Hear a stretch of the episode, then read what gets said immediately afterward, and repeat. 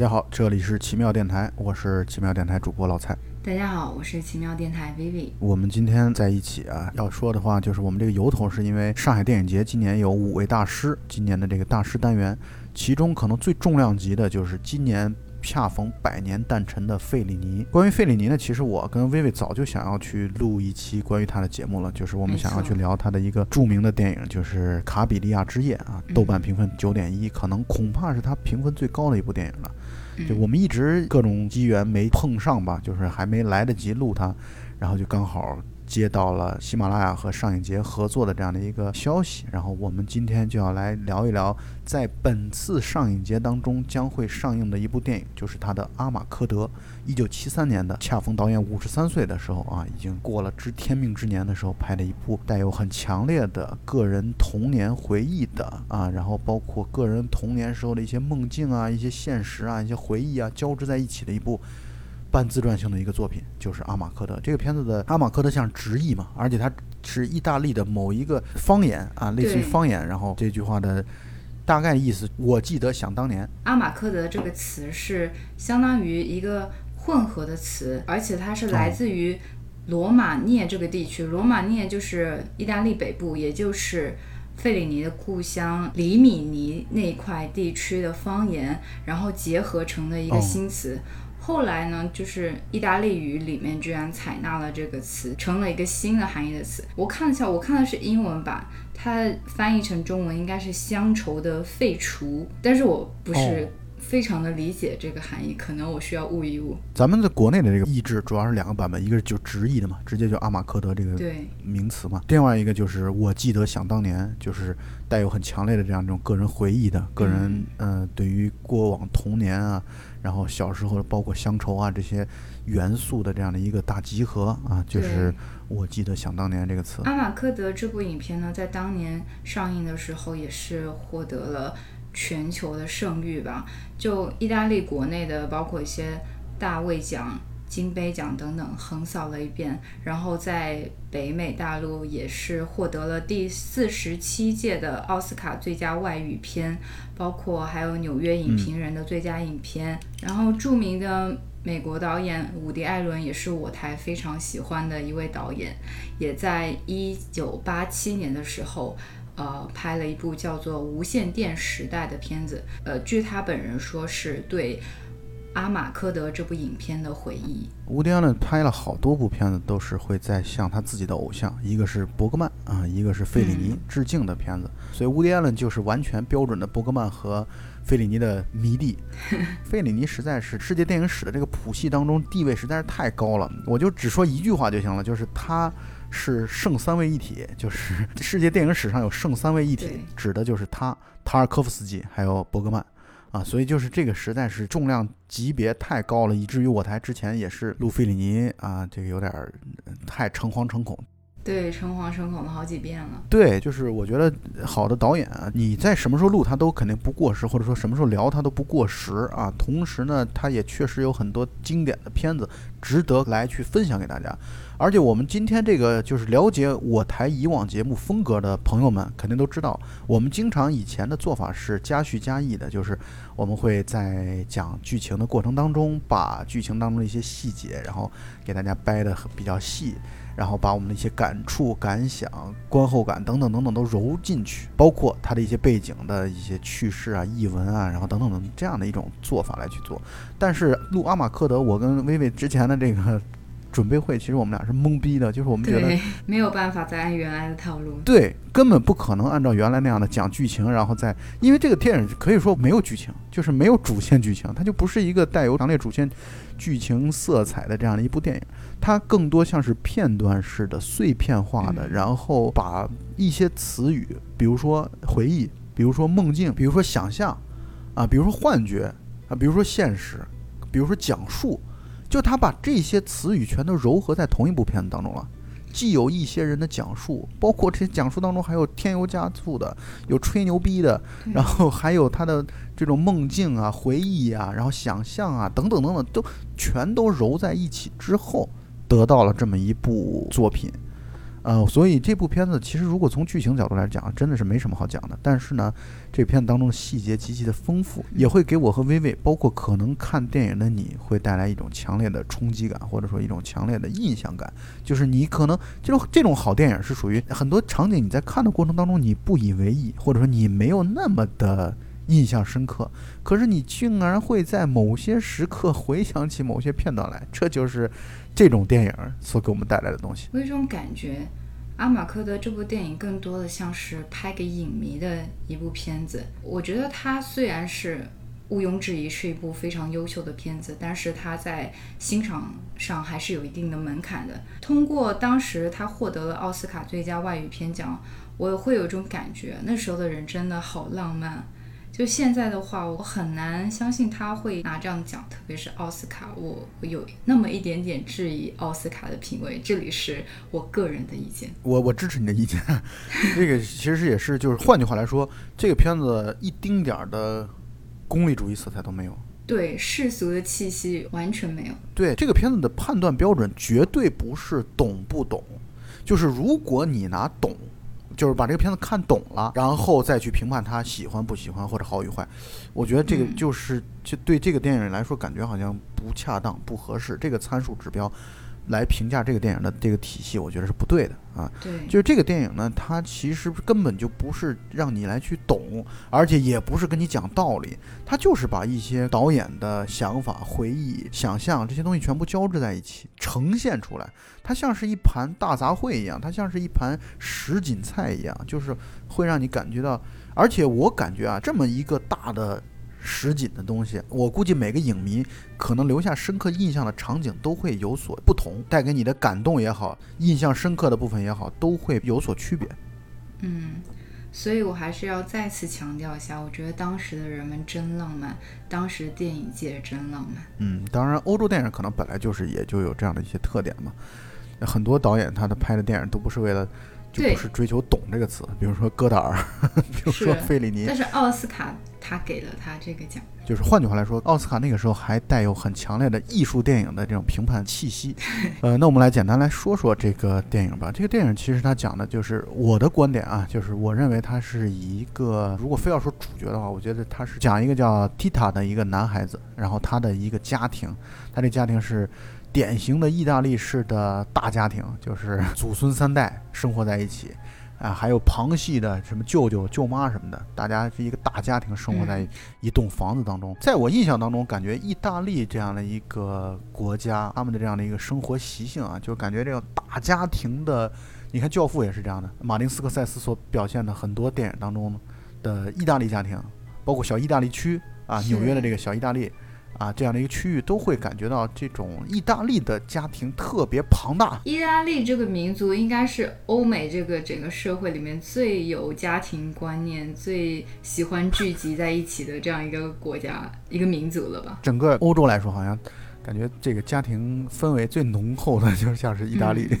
就是至少我们在看各种电影当中是这样的一种感受，就是只要一出现意大利的家庭，一定是一个大的家族，一个大的家，庭，一定会有一个胖胖的女主人来负责做菜。而且嗓门特别大，然后指挥这个指挥那个，然后嗯。但是人心又特别善良的这样的一种角色。对对，然后在家庭中又有很大的威望，大家都很服气。对，对于主角来说是这么一个大的家庭。这个电影我感觉它没有落到任何一个，其实没有主要落到任何一个人的视角当中去，就是这些所谓的主角来说啊，也没有去特别强调某一个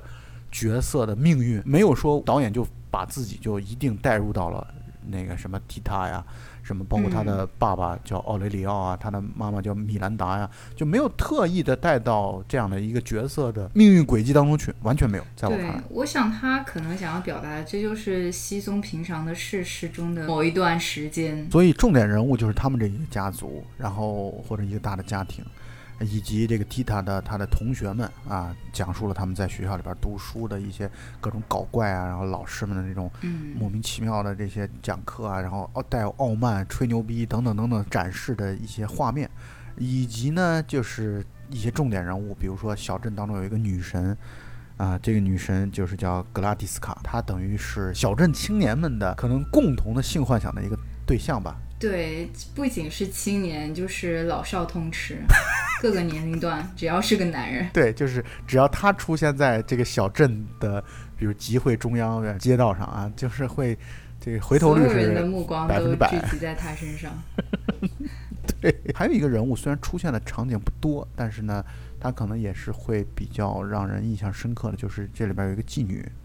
这个妓女的名字叫福碧娜。嗯她是一个感觉像是一个有性瘾的女人，永远表现出风情万种，然后对于这个接活儿这件事儿，对自己的工作的这种渴望。但是这个片子当中，我觉得导演对这个角色其实是充满了一种同情，同情，反正没有任何的鄙视成分在里面。而且这个片子当中，我感觉这些剧中的人物啊，对他的态度其实也还是不错的，就是没有人把他当做一个玩物，没有人把他当做一个玩弄的、嗯，可以值得嘲讽的对象，没有。对小镇的人总体来说还是淳朴善良的。对就是就算有那些不善良的东西，也都是一些就是小奸小恶吧。啊，嗯我觉得没有嗯这种大奸大恶的事情啊。小奸小恶就是比如说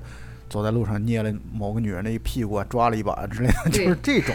都是这种级别的。是，就是言语上轻佻的，然后挑逗一下别人啊。我觉得可能更多的小镇的生活都是这样的一种状态。对，这其实特别符合我们对，这其实是特别符合我们对于这个意大利的这种，因为意大利本身是在西方社会当中，在性观念、性意识方面，我觉得是很奔放、很开放的一个一个民族。嗯，包括你看，像法国啊、意大利啊、西班牙啊这些拉丁语系的这些民族，他们其实在性观念方面其实是很开放的。它跟英美其实我觉得还是有很大的区别的。嗯，就是尤其对英国来说，英国是非常保守、非常所以整个欧洲都会认为英国的一切都是最无聊的。对对对。但是英国呢，从另外一个角度来讲，英国它有它其自身的幽默，有其自身的有趣之处啊。当然这就扯远了。我们现在就是嗯、说到这个意大利这个地方，就是我不知道你的感受是怎样。我在看的时候，我在想，这不就是一个意大利版的《童年往事》吗？就是侯孝贤导演不是有一个《童年往事》这部片子吗？一九八五年的对电影。这是一个意大利版的童年往事，但是跟我们带有中国这种沉重的本土乡土的这样的一种童年的回忆比起来，我觉得在不同语境之下的，对阿马科德就像是一个闹剧，或者就像是一个玩乐，就像是一个狂欢，但是狂欢之后，狂欢之余有了一种淡淡的忧伤，嗯这就是我看阿马科德的一个很强烈的感受。说回刚才的福碧娜这个人物，我觉得他出场的时候总是带有一种寂寥的感觉，他永远是一个人，没有朋友，没有家人，就是似乎没有任何一个跟他对话的人。然而在嗯格拉蒂斯卡出现的时候，总是万众簇拥着他的这样一种感觉吧。这个对比很强烈。对，而且一个人永远穿红衣服，基本上永远穿红衣服；一个人永远穿绿衣服。我觉得这个对比特别的有趣。它的那个红色元素是始终存在的，包括嗯那格拉蒂斯卡曾经中间有一段所谓的床戏啊，没有展现床戏本身啊，但是就是说他上床的过程当中，他都戴着他的那个红帽子，对，就是没错它的那个红色元素始终不离其本体本身，而这个这个福碧娜这个妓女，则是一直都是一一一袭绿裙出现。呃，嗯就像你刚说的，这个对比是非常非常强烈的，从演色彩的对比，从地位的对比，啊，嗯从人们关注度的对比，以及态度上的这个对比，我觉得导演对这两个角色其实没有一个说我更偏好哪一个，或者说更包养哪一个，贬低哪一个，我觉得没有。他对这两个女性，我感觉都是充满了情感的，不得不让人联想，可能这两个女人所代表的类型和角色。都是一个青少年在青春期性启蒙的阶段的这样的一种对象，就是我觉得他们俩可能都代表了不同的这样的一个对象的一个方向。当然，剧中除了他们俩，还有其他的性启蒙的对象。对，这就是说白了，那个就是万物皆可性启蒙。没错，对于青少年来说，所以这个片子当中也不断的表现出来，在费里尼的电影当中的一个特别传递始终的一个元素，就是女人的屁股嗯，啊，就是费里尼在。他的电影当中始终对于这件事情的表达和表现的偏好是从来没有减少过的。比如说《甜蜜的生活》啊，《Dos Vita》，嗯然后这个片子当中是一直在表现女人的屁股啊，总是给一个非常近的特写。对，而且是屁股叠屁股，就是就是把这个一个镜头接一个镜头的，全都是这个的。就是我觉得这代表了导演的这种审美，就是我不知道这是民族性的还是个体化的一种表达。就是换句话来说，在费里尼的电影当中，女人其实是以丰腴为美的。嗯，或者是那个时代，所以呢，除了他那个蒂塔的家庭之外，还有这两个女性啊，让人印象比较深刻。其他的就是一些别的角色，包括这个电影当中有几个讲述人，随时打破第四面墙，然后就是观众的观影的过程当中，看上去在描述一些电影当中角色他们的生活，对，随时就会有一些。这种讲述人，然后来跟你讲，而且讲的很多时候其实跟剧情无关，它就像是把你又带出来了，嗯啊，讲一些历史啊，讲一些人文啊，讲一些文学啊，但丁啊，然后这些诗人啊、诗歌啊嗯等等等等东西。嗯，我要是没有记错的话，这里至少有三个讲述人，一个就是一开始嗯出场的，说呃空气中飘着柳絮，春天来了那个，看上去是精神有点问题的一个人，就是老是在那絮絮叨叨，然后人们也不喜欢他。然后还有一个就是非常诗意的、非常高雅的，总是在讨论艺术、宗教和科学的那样一个诗人一样存在。呃，我们可以知道他在剧中是律师的这样一个身份，总是出来来嗯。呃介绍一下一些历史的东西。然后还有一个就是我觉得非常可爱的吧市井，对。特别市井的一个人，对，因为他就是个卖西瓜的小贩，然后就会出来吹吹牛逼什么的。我觉得正是因为有这样那么多条，包括刚才老蔡说过那个小男孩儿，会让我们带入他可能是一个以他的视角来看待的这样一段时间，至少吧有四个这样的视角，以及他们说的都是不同方面的事情，会给我们一种大杂烩的感觉，是整个像一个欢乐的闹场。就不像是在很清晰的说一件事情，当然这也是充满了费里尼个人的风格，巨大的游乐场的吵闹的场景。因为费里尼的电影当中始终会经常出现的就是马戏团呀、嗯，没错，然后类似于像嘉年华的秀啊，这种热热闹闹的游行啊、集会啊，嗯，就是街上的一些人聚集在一起，对，所以这个电影确实没有什么剧情，而且这片子当中讲到了说这种季节的更替。你看这个季节当中，有春天来了的时候，这种蒲公英满天飞；冬天的时候有雪，然后还有雾，就是它的这种季节的交替。到最后，好像又再次来到了满天飞絮的这么一天或者一个场景，对，意大利版的春夏秋冬又一春，看上去非常散乱，像散文诗一样的这样的一种表现。就像春夏秋冬又一春一样，可能在两者关于季节的更替上是想要说表达，其实每一天每一年这个世界都是一直这样子运作下去的，像是一种轮回。对，都是一样的。所以我们虽然觉得它的这个叙述是看上去啊漫无目的的，啊看上去好像东一榔头西一棒槌的，一会儿说这个一会儿说那个，但是你把它结合在一起之后，导演所想要反映的很多问题都在里边得到体现，比如说。宗教，费里尼对于宗教的这样的一种经常带有一种反讽和批评的态度啊，在很多电影当中都有所体现。比如嗯这部片子，我就给你说一个细节啊，这部片子当中有一个场景，就是神父在教堂当中，然后让孩子们来去进行自我的告解。但是你看他的反应是怎样的？第一，连个告解室都没有，神父等于就跟男孩们就并排坐在一个长椅上，然后就听他们来去说，嗯而且听他们讲那个自慰的环节的时候，听得津津有味的。这是对于他的这样的一个讽刺。第二个呢，就是他在听的过程当中，不断的就是去纠正那些插花的这些人的这些做法，心不在焉的，就这样一个态度，就是感觉这个宗教的仪式也好，或者是宗教的活动也好，在这个电影当中的进行是特别的随意、特别随性、特别没有仪式感或者说正式的那种感觉。我觉得这代表了一种对于宗教的或多或少的一种批判吧。对，我觉得很多作品在某种程度上也是会以这样的方式戏谑的去描述一些宗教的仪式或者是牧师之类的。其实很大程度上是对权威的一种审视和反抗吧。没错，而且带有很强烈的隐喻的这样的一种方式手法来去表现出来对于法西斯的这样的一种批判。他有直接的批判，你比如说，在这个片当中，提塔的那个爸爸就是奥雷里奥嘛，他就是一个小资产阶级。他就是一个可能中产阶级的一家之主，他是一个建筑工地的，算是一个建筑工地小老板吧，可能是差不多这样的一个工作的身份。他只不过就是可能家庭吵架的时候口不择言的说了一些墨索里尼怎么怎么样的这样的一些话，结果呢，嗯后来在法西斯的部队啊，法西斯的军人们到达占领了这座城镇之后，把他抓去。然后意思就是他对于法西斯有不尊敬，给他灌蓖麻油，表现出法西斯的这种不由分说，对对人的这样的一种摧残。呃，这只是一方面，其中还有很强烈的方面是通过隐喻甚至幻想、幻觉这种东西来体现的。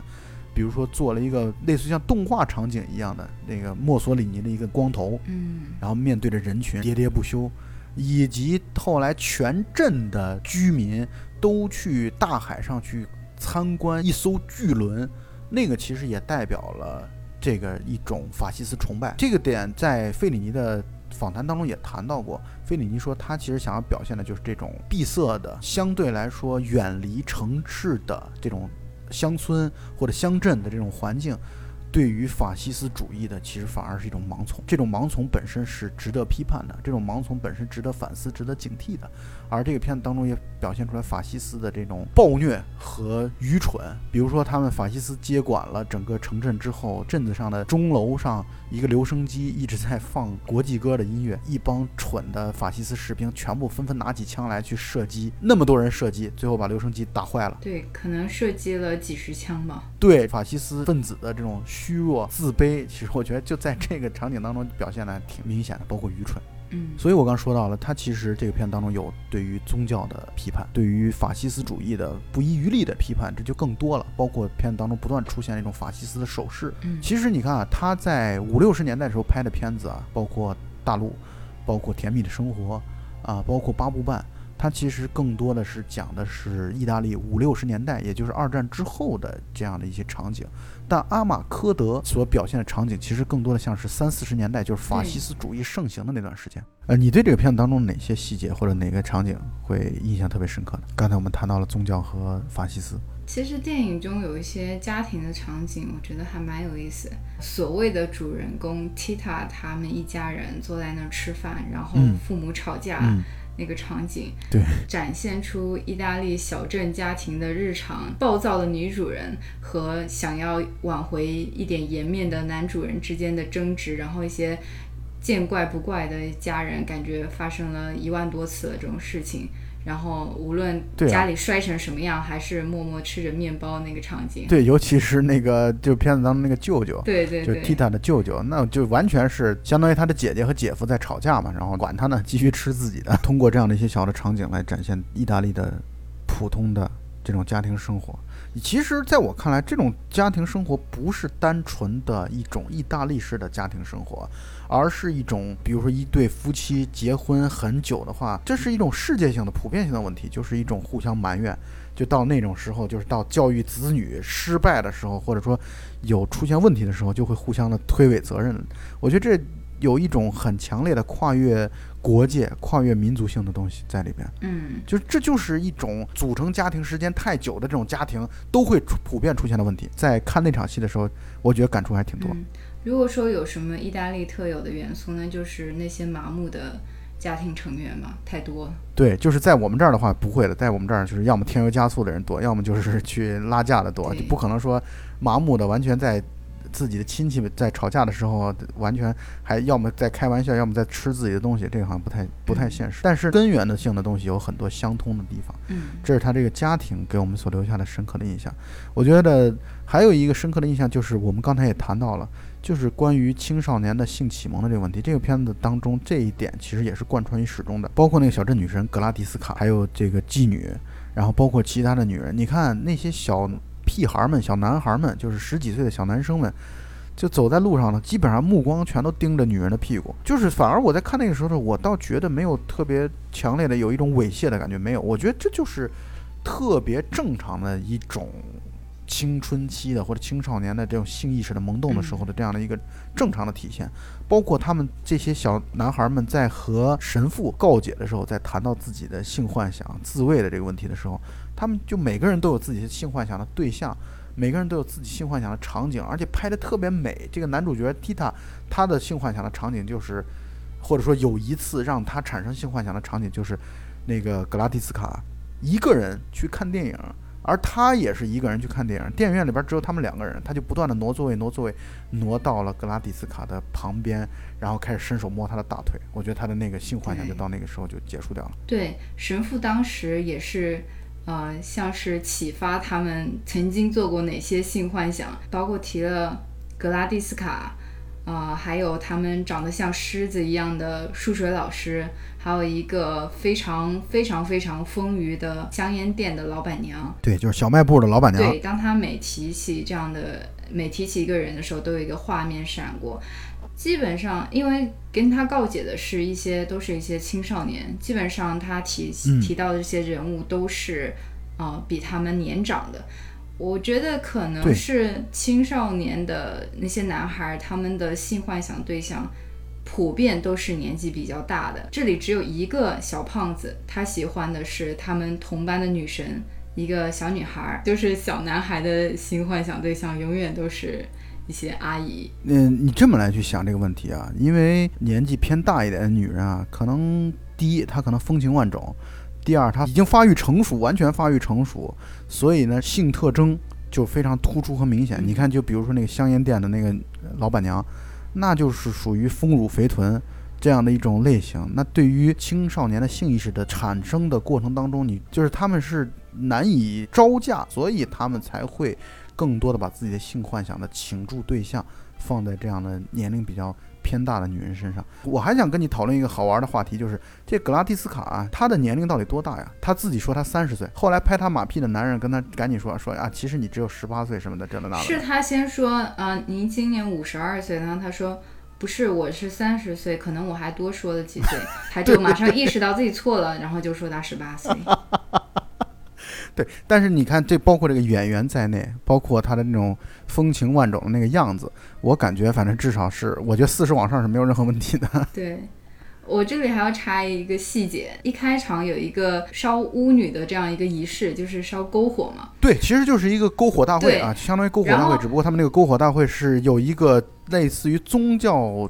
特征的这样的一种玩法，就是去烧一个，而且像有一个司仪一样的人在主持这场仪式，然后大家都可以看到这个女神格拉蒂斯卡在小镇的地位是非常高的。呃，司仪竟然把那个火炬递给他，让他点。格拉蒂斯卡就说了，就是说我没有火柴。这时候站在他边上有个路人甲的男士说。但是您的爱人有，然后就马上拿出了火柴。但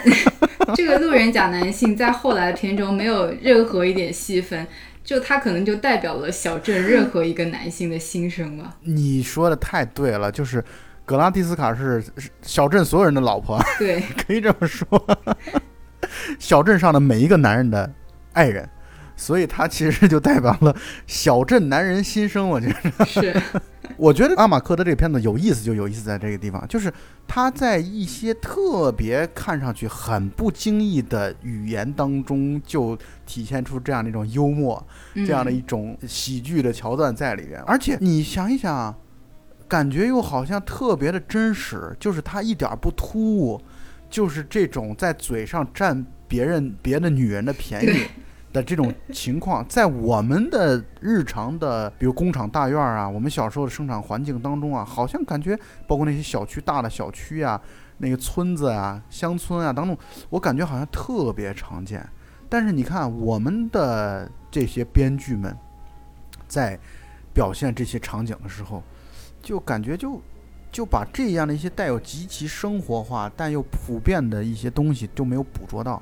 可是你看费里尼的这个，就仅仅像薇薇刚才谈的这么一小一小段，这个路人甲只出现过一次，之后再就没出现过的这种让人会心一笑的这个有趣之处，表现的非常好，淋漓尽致啊。嗯，全片的这种性幻想的付诸现实的一个最高潮的场景，可能来自于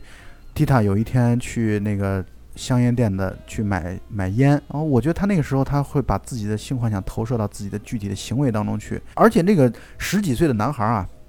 也有一种特别愿意逞强吹牛的这种特性。面对那样的一个胖女人，他说：“你信不信我能把你举起来？”然后那女人就是特别冷，特别就是对这些小男孩、小屁孩会觉得你们真的是让我正眼瞧一眼都都没资格的这种情况。这个蒂达就说：“我能把你抱起来，你信不信？”然后。老板娘就一开始就觉得少扯淡，少吹牛吧。然后蒂塔果然上来就把他抱起来，抱起来的时候就手就开始抚摸他的屁股。然后我觉得可能就让这个老板娘就开始发情了。于是老板娘发情之后就开始挑逗蒂塔。我觉得这一段是把青少年的性幻想付诸现实的一个相当于一个交集或者一个相交，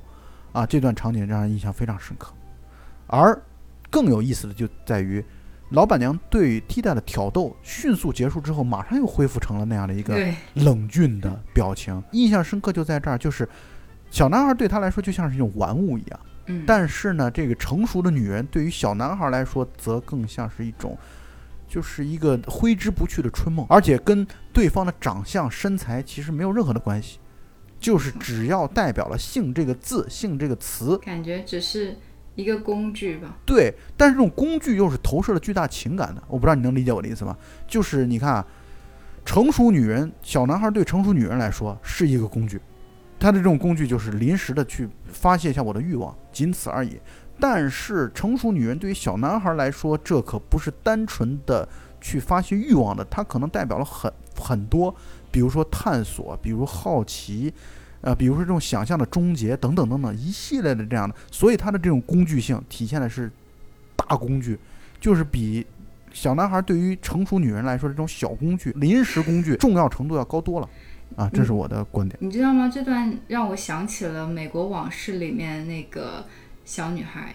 就是青春期时期跟 Noodles Max 他们一起玩的那个叫 Peggy 的女孩。然后他们那些兄弟就是他们同龄人当中只有两个女孩，一个 Deborah，一个就是这个 Peggy。对，在少年时期，所以他们对也是在他们性启蒙的阶段，然后他们只能够通过它来获取性体验嘛，所以一些孩子会通过给他一些好处来交换这一份奖赏。呃，甚至有人会拿个小蛋糕。我相信大家呃看过这部影片的人会非常印象深刻的这样一个角色。他们同样可能就是这样一个丰乳肥臀的形象，然后又拿这些不屑一顾的态度面对这些小男孩的性需求。对于他们来说，这些女人来说，可能小男孩对他们真的是不屑一顾，可能就是过了今天，过了明天，可能我都不认识你是谁了这样的一种感觉。嗯可是这些女人在这些小男孩的成长史当中，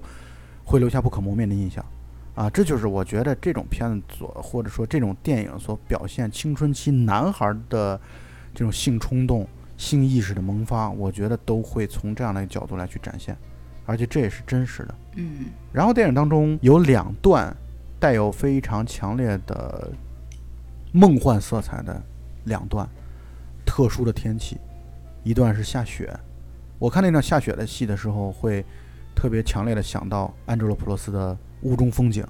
薇薇也很喜欢那个桥段，没错，就是当一下雪之后，小女孩拉着小男孩，也就是他弟弟的手离开警察局的时候，跑出来的时候，对，只有他们俩在运动，剩下的所有的人都仰着头看着静静的落下来的，甚至有点慢动作的这样的一个雪景。对那个场景恐怕是影史当中非常经典的场景。而这部片子当中，阿马科德当中其实也有类似的，就是很像的，就是大家面对下雪之后，都感觉有点惊呆了或者呆住了，然后嗯融入到这样的一个雪景当中。我觉得这种东西是没有剧情性的，就是或者是跟剧情毫无关系的，但是呢，却是一些经典的镜头，确实会让你不断的回味的一些镜头。嗯，没错。除了雪以外，给我另外一个印象深刻的场景是那场大雾。嗯，没错。突然之间，画面到达一个像是夜晚一样的场景，然后雾蒙蒙的，它主要是因为它那个雾太大了，所以光线这个很暗。是啊、对，但是它给我一种昏暗的感觉。它确实昏暗的感觉，就是因为你等于找不到路了嘛。嗯，画面里就是有出现了 Tita 的爷爷，可能我们后来就知道他正在家门口，但是他找不到回家的路，自言自语道：“这难道是死亡吗？”呃，然后就开始叫那个仆人的名字，然后谁也没有理他。后来就有一个小镇上的人告诉他说：“哎，你家不就是在这里吗？你不就站在大门口吗？”然后他又才进去，然后见到自己的小孙子，就是 Tita 的弟弟，然后穿着一个啊、斗篷，戴着帽子去上学。走着走着，遇到一头白色的牛，那个白色的牛有着尖尖的牛角，看起来虽然是牛，却一点都不粗糙，有一种很很灵的感觉。这就让我想起了《白鹿原》里面的白鹿，我在想，这是白牛原吗？你看我们 看个电影儿，你这这个戏精这个体质，就看个电影，一会儿《美国往事》，一会儿白鹿原，对，一会儿雾中风景，我觉得挺好的。我觉得这才是看电影的一个有趣的一个对啊。一个享受的过程。看电影本来就是思绪流淌的过程嘛，对，你在看电影的时候，你不是单纯就只是沉浸于某一个电影当中，嗯因为你不是做阅读理解啊，你也不是在考试。是啊，所以这也就是为什么我们来谈一个电影，或者说我们不同的电台来谈同一部电影，它可能感触或者说你看到同一个场景的时候，我们大家想象的画面是不一样的，我们会让自己思绪飞扬、飘开的这种场景是不同的，所以可能我们录节目就会把自己当时的思绪飞扬的方向跟在座的各位听友们来分享。我觉得这可能是每一个电台它自己自身有趣或者有价值的地方吧。对，电影是很主观的东西，嗯讲解电影的电台也是很主观的东西。那就更是主观的东西了。可能 在大雾天当中，他们遇到了那头白牛，然后一些青年随着音乐的响起，开始翩翩起舞。我觉得这个片子当中跳舞的场景特别的多，就是他们在很多地方，比如说在一开始的篝火大会，嗯，在雾当中。啊，包括在音乐响起的时候，好多地方都在跳舞。对，它的背景音乐主要是两首吧，一首是比较悠嗯扬的。我之前也跟你提到过，当我那个音乐一响起的时候，我就会不由自主的跟着它舞动。薇薇是先看了《阿马克德》，然后我们我是后看的。他在问我的时候，他是问我的看了没的时候，他加了一句话，他说：“你跳了吗？你有跟着跳吗对，？”对，这需要很高的。理解力。我们都明白，因为这片当中确实跟着音乐翩翩起舞的场景特别的多。对，然后另外一个曲子就是非常热闹的那个费里尼式的马戏团乐曲。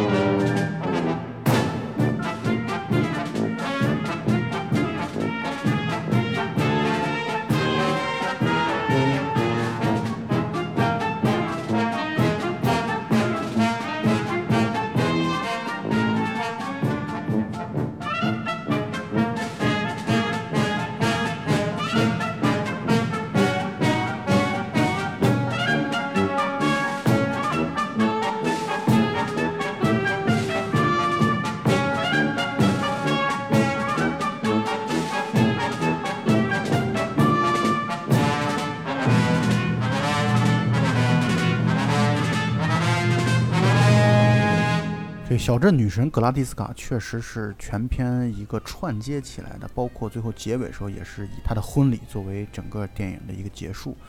而这个格拉蒂斯卡呢，确实是一个，就像我们刚才其实已经说了不少了，她是一个小镇的传奇人物。而关于她的传说，我觉得特别的多，有的可能是真实的，也有的可能就是像是人们的一种以讹传讹的这样的一种传说。其中在整个电影的最中段的部分啊，这刚好是中段，就是这个电影大概两个小时，然后在刚好一个小时的时候，就讲到这个格拉蒂斯卡曾经有一段时间像一个富甲一方的王子。然后卖弄风情，当了这个王子的露水情人。他平时对于小镇青年可以说是，包括小镇中年、小镇老年，都是一种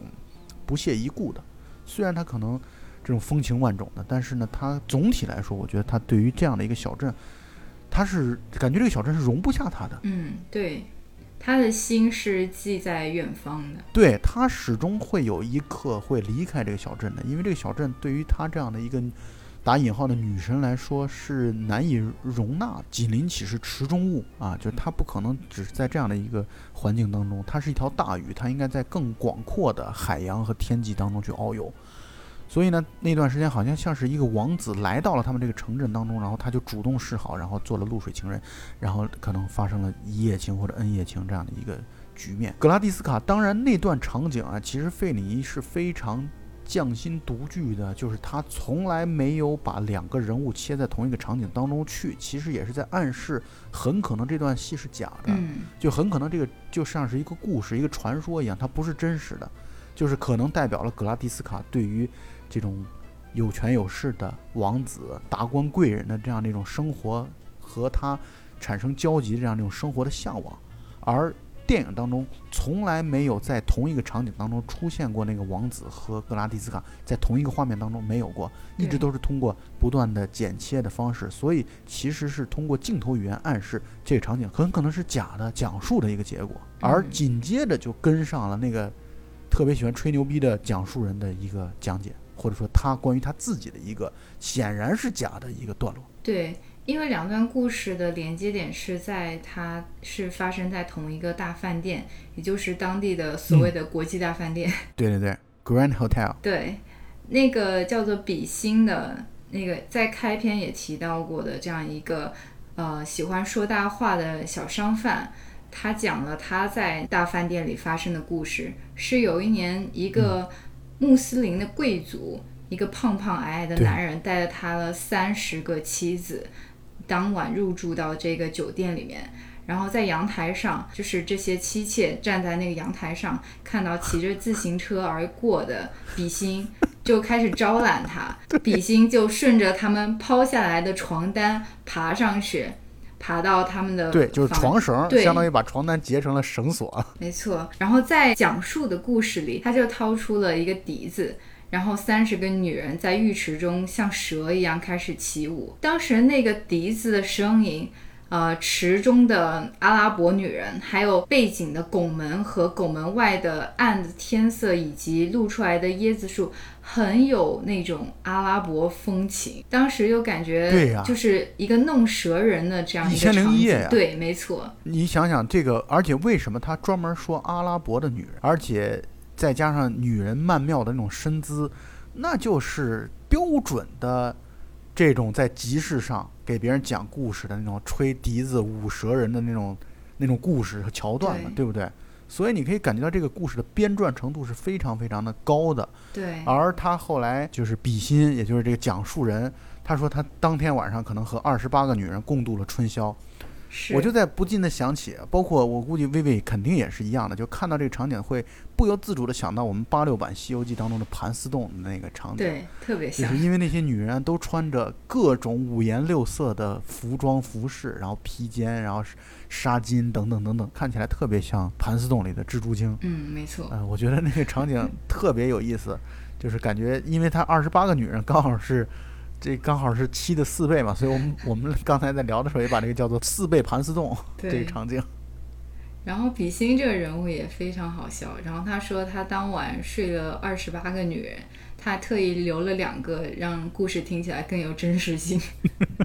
开篇在那个篝火的场景也有比心的一段跟路人的对话。他说，当路人都非常的惊叹于这个篝火的宏伟的时候，比心不屑地说了一句说：“我在美国曾经看过一百零六米的篝火，当时也是用一百零六米，听起来非常真实。”然后当路人质疑的时候说：“你怎么去过美国看呢？”然后比心又说一句：“因为我的父母是美国人啊。”然后所以他就是一直在漫无边际的吹着牛，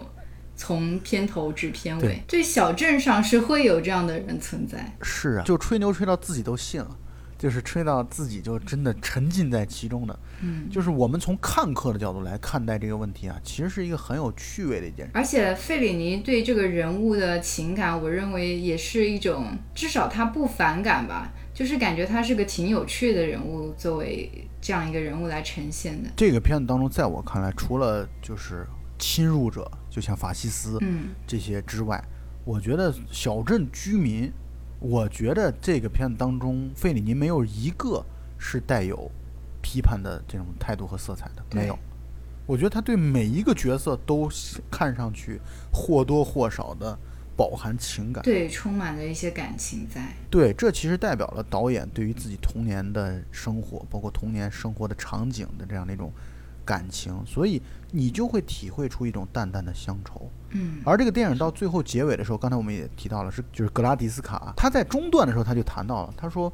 他其实非常希望的就是能够有一个哎跟自己有话聊的爱人，然后呢有一个家庭，他也就像是那些文学作品当中阅人无数的女人，到最终都会希望找到一个老实巴交的男人来去，当然这个老实巴交还必须得要有一定的社会地位和经济实力和背景。的这样的一个可以依靠的男人，我觉得他在中段的时候表达出来这样的一个愿望，到最终结尾的时候看上去实现了。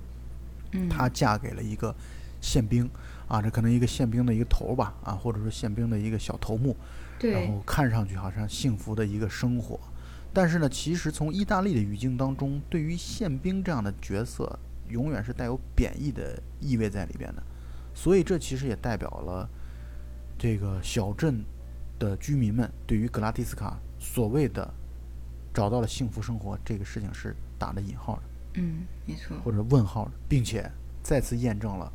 印证了我们俩刚才谈到的观点：格拉蒂斯卡不是一个能够在这个小镇长久一直生活下去的人，他永远是志存远方的嗯啊，志存高远的。他的人生走向也都是在自己的选择和倾向之中。但是呢，就从另外一个角度来讲，他的这种选择和倾向呀，又带有一种貌似看上去悲剧的这样的一种色彩和意味。没错，就是我在我看来有那么一点逞强的成分在。嗯，所以总体来说，电影的一些细节差不多就这么多，最多就是还有一个就是里边讲到了 Tita 的这个，他有一个患了精神病的一个叔叔。其实对于叔叔这个看起来比较边缘的人物，导演也是安排了一也算是有一部分稍微有点分量的戏份吧，就是嗯，嗯，Tita 一家人，然后去那个可能是相当于精神疗养院接触他的叔叔的时候，他们是去往农场度假的路上，他们可能安排一家人去那个农场悠闲的玩几天，但结果事与愿违，一到那个农场，叔叔可能就犯病了。然后他就开始爬上那棵非常非常感觉大概有十米高的树，然后就在对，挺高的一个树。对，所有人想尽一切办法去让他下来，他都不干。然后安排了那个农场里面人一个个爬上梯子，想要去把他请下来。结果一上梯子就被叔叔用那个小石头砸脑袋，然后换了一个又一个，就很无奈的一个场景。对这个场景，感觉其实是充满了一种喜剧色彩，对就是会有一种心酸的喜剧的这样的一个特点。就是叔叔在树上一直只喊一句话：“我需要一个女人。对他喊了无数次。我需要一个女人。最后无奈之下，他的家人还是联系了叔叔所在的精神疗养院，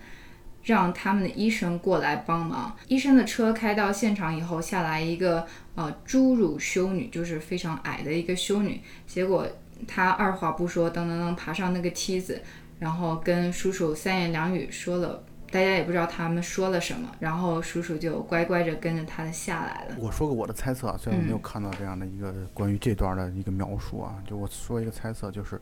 我感觉像这样的一个精神疗养院当中，可能对病人治疗，可能以性的方面来去进行治疗、抚慰，可能也是其中的一个过程或者内容，所以以至于那个侏儒修女可能日常在疗养院也好，或者精神病院也好的这种对精神病的病人的治疗与抚慰，我觉得恐怕他是一个非常重要的角色。当然，可能这个就只表现了一点点啊，我们只是一种嗯猜测而已。其实整部电影通篇都给人一种，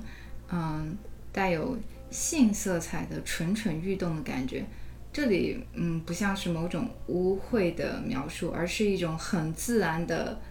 人性或者是人的天性，在一个特别朴素、不加修饰的语境下的表现，包括呃青少年对一些小镇上的成熟女性的性幻想，包括妓女的放浪，包括有这样一个场景，就是孔雀在雪中开屏的这样一个景象。我觉得那个开屏的孔雀也是某种程度上表达了性的欲望和需求吧。这没错个，肯定是这样。对这个主题，在叔叔爬上那个十米高的大树，高喊一句“我要女人”的时候，达到了顶峰嘛。嗯，能不能这么说这个问题啊？就是你也可以理解为，你看啊，就是男人和女人这种性需求本身，在这个小镇当中其实是不匹配的。嗯比如说，他们性幻想的对象这个格拉蒂斯卡，他又自己又志存高远，想要迅速的或者无时无刻不想要去离开这个镇，而他们的这种男人们的这种，尤其青少年的这种性意识，则又是一种无处安放，就是可能嗯只能在匆匆的跟小卖部的老板娘的这样的一种调情当中，然后来得以。略微的释放，对，所以我觉得他们之间的这样的一种性需求或者性意识，就是不匹配的、不平衡的。对，我又想到这种性的呃意向或者是情感，可能不仅仅是表现这个小镇的现状，更多的是费里尼对于青春期的一种追忆。毕竟他在小镇生活，正是他十几岁的时候，正是他性欲最旺、最旺盛的时候，可能在他的记忆里添加了这样的一种情绪或者情愫吧。对，而且这种东西也不一定说非得是导导演个人的个人体验的问题，没错，我觉得这可能就代表人的一种共性的这种问题对，啊。而且这个共问题其实到底是不是在这个小镇当中，其实已经变得不重要了。嗯，只是人的一种共性，尤其是在青少年时期吧。对，没错。所以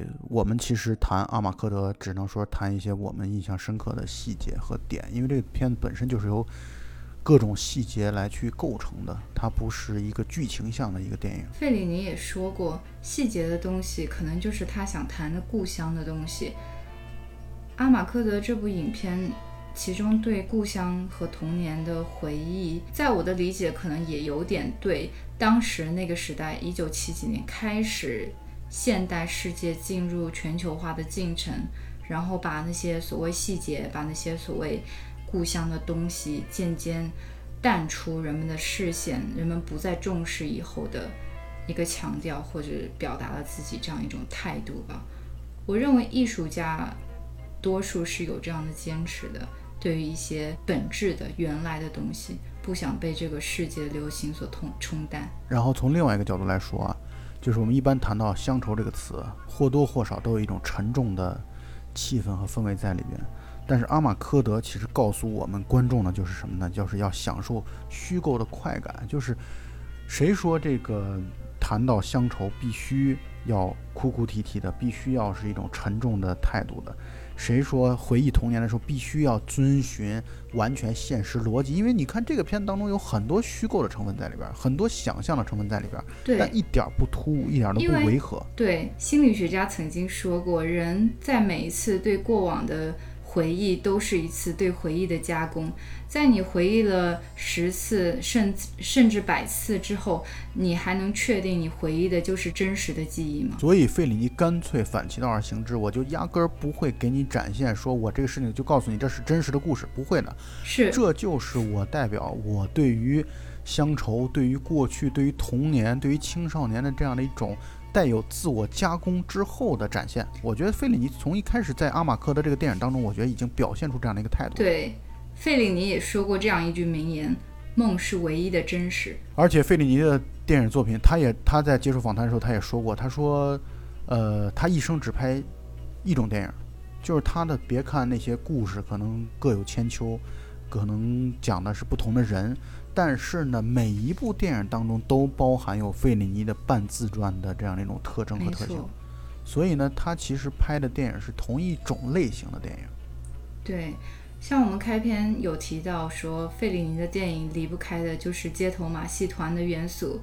这跟他呃自己的成长经历有关系。传闻说，他可能在七岁到十一岁之间的某个阶段，他曾经跑出去流浪了十几天，然后跟着马戏团一起，嗯呃，有这样一段传闻，可能这就是呃今后影响他作品的一一段非常重要的经历。是啊，所以我们只能拿先拿阿马科的这部片子作为切入，来去纪念一下今年百年诞辰的大师啊，可以说大师中的大师费里尼。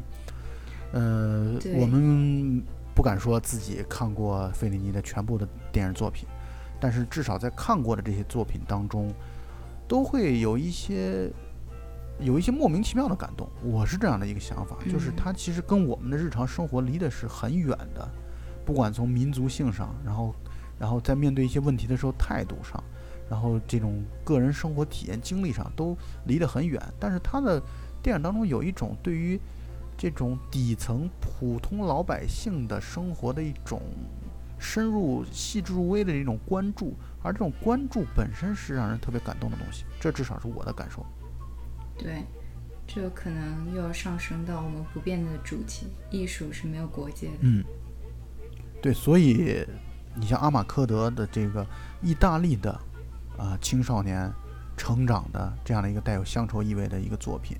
但是呢，我觉得我们看来也会有一种让我们好像从小生活在小的乡村当中或者工厂大院当中的这样的一些有共通的地方。你比如这种大家低头不见抬头见的小乡镇、小嗯城镇，啊，彼此之间互相都认识。然后呢，你开我的玩笑啊，我关注你的八卦呀，等等等等，我觉得这一类的东西都是相通的。所以以阿马科德，虽然这部没有什么剧情的电影作为我们聊费里尼的一个开端，我觉得也是一个挺好的一个选择。对，虽然是一个切入，但是我很难说把我自己的想法表达的比较完整吧，因为可能就像是嗯这部电影所呈现的气氛一样，我们在聊或者是解说，应该算聊吧，聊这部电影的过程中，也是东一榔头西一棒的，就是像一种大杂烩似的去。呃，没错清出我们对这部电影的想法。但是这也是咱们谈电影的节目的又一次尝试。我觉得这个尝试本身也是有价值的，因为不可能每一部电影我们都是按照剧情分析、嗯或者说剧情解读，然后再去观后感的这种方式。我觉得这样东一榔头西一棒槌的来去谈这个电影，也是我们台的一个一个一个节目上的一种探索和尝试，我觉得挺好的。我们可能也是不由自主地带入了费里尼式的那种欢脱和热闹吧。嗯，没错。那么我希望你们能够享受这部片子啊！我也希望我们能够今后还能再继续做更多的费里尼的电影，比如说像《卡比利亚之夜》呀，包括其他的《甜蜜的生活》呀，等等等等啊。嗯，那么希望有更多的机会来聊大师中的大师，包括以后还有他其他的费里尼的同胞，也是大师的安东尼奥尼的电影，我觉得我们都是可以去尝试的。那么本期节目就到此结束大家再见。嗯非常期待与大家下期再见。